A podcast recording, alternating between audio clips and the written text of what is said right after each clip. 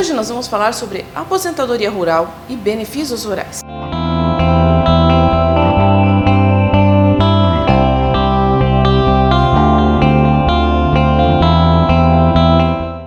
A Emenda Constitucional 103 de 2019, ou seja, a reforma da Previdência, mudou algumas regras para a aposentadoria rural e o direito para alguns benefícios, como a pensão por morte e o auxílio doença. São os segurados, ou seja, os trabalhadores rurais?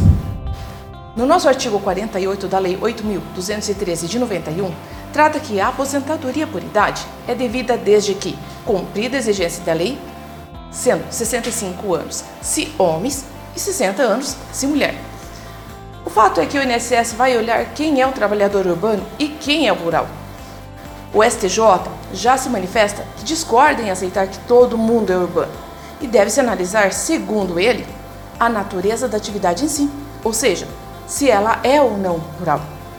Mas então, como é que fica essa aposentadoria rural? Para os trabalhadores rurais, prevalece com 60 anos de idade, no caso dos homens, ou 50 anos, no caso, se mulheres, desde que ambos comprovem ao menos 15 anos da prova de atividade rural. Para trabalhador rural de economia familiar ou pescador artesanal, ele também tem direito à aposentadoria sem ter contribuído para o INSS, mas também deve comprovar ao menos 15 anos de atividade em agricultura familiar ou a pesca artesanal. Mas como comprovar essa atividade? Recentemente, mudou-se a forma de comprovar atividade rural. Antes eram aceitas declarações sindicais, mas isso acabou após a aprovação de regras para tentar evitar fraudes dos benefícios do INSS.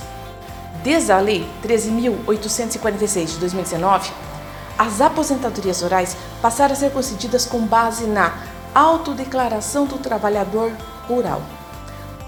Como que é isso?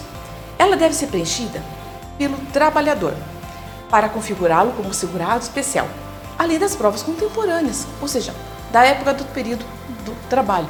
Com a medida provisória 871 de 2019, exige que se crie um cadastro de segurados especiais. E agora, em 2020, toda declaração deve ser feita pelo Cadastro Nacional de Informações Sociais. Esse cadastro permitirá que os segurados especiais possam ter acesso aos benefícios com muito mais facilidade. Mas há algumas dúvidas ainda na autodeclaração. Por exemplo, o trabalhador que consta como ITR, ou seja, o Imposto Territorial Rural, significa que ele é dono? Bom, nesse caso, para ter garantido seu direito como segurado especial, ele pode ter apenas um empregado por ano. Lembrando, segurado especial, em nosso artigo 195, parágrafo 8, é aquele que trabalha em até quatro módulos fiscais, definidos em hectares. Mas cada município tem um valor diferente para definir os módulos fiscais. Ele deve trabalhar com a família e, como dito, pode ter um empregado por ano. Um outro ponto é que ele deve morar na área rural. De jeito nenhum, não pode residir no meio urbano. E se ele for segurado especial, ele pode trabalhar em outro local? Sim, até 120 dias dentro do mesmo ano. Um exemplo? Períodos entre safras. Quais são esses documentos para requisitar aposentadoria rural? Qual o valor da aposentadoria? Bom, acessando a nossa revista, você verá um checklist com todos os documentos que são necessários para a entrada do seu processo de aposentadoria e serão utilizados como prova do tempo de trabalho rural. Outras dúvidas, como o valor da aposentadoria, como valorar as provas da atividade rural, entre outras. Acesse nossa revista jurídica. Lá você encontra toda a informação necessária para essas e outras dúvidas.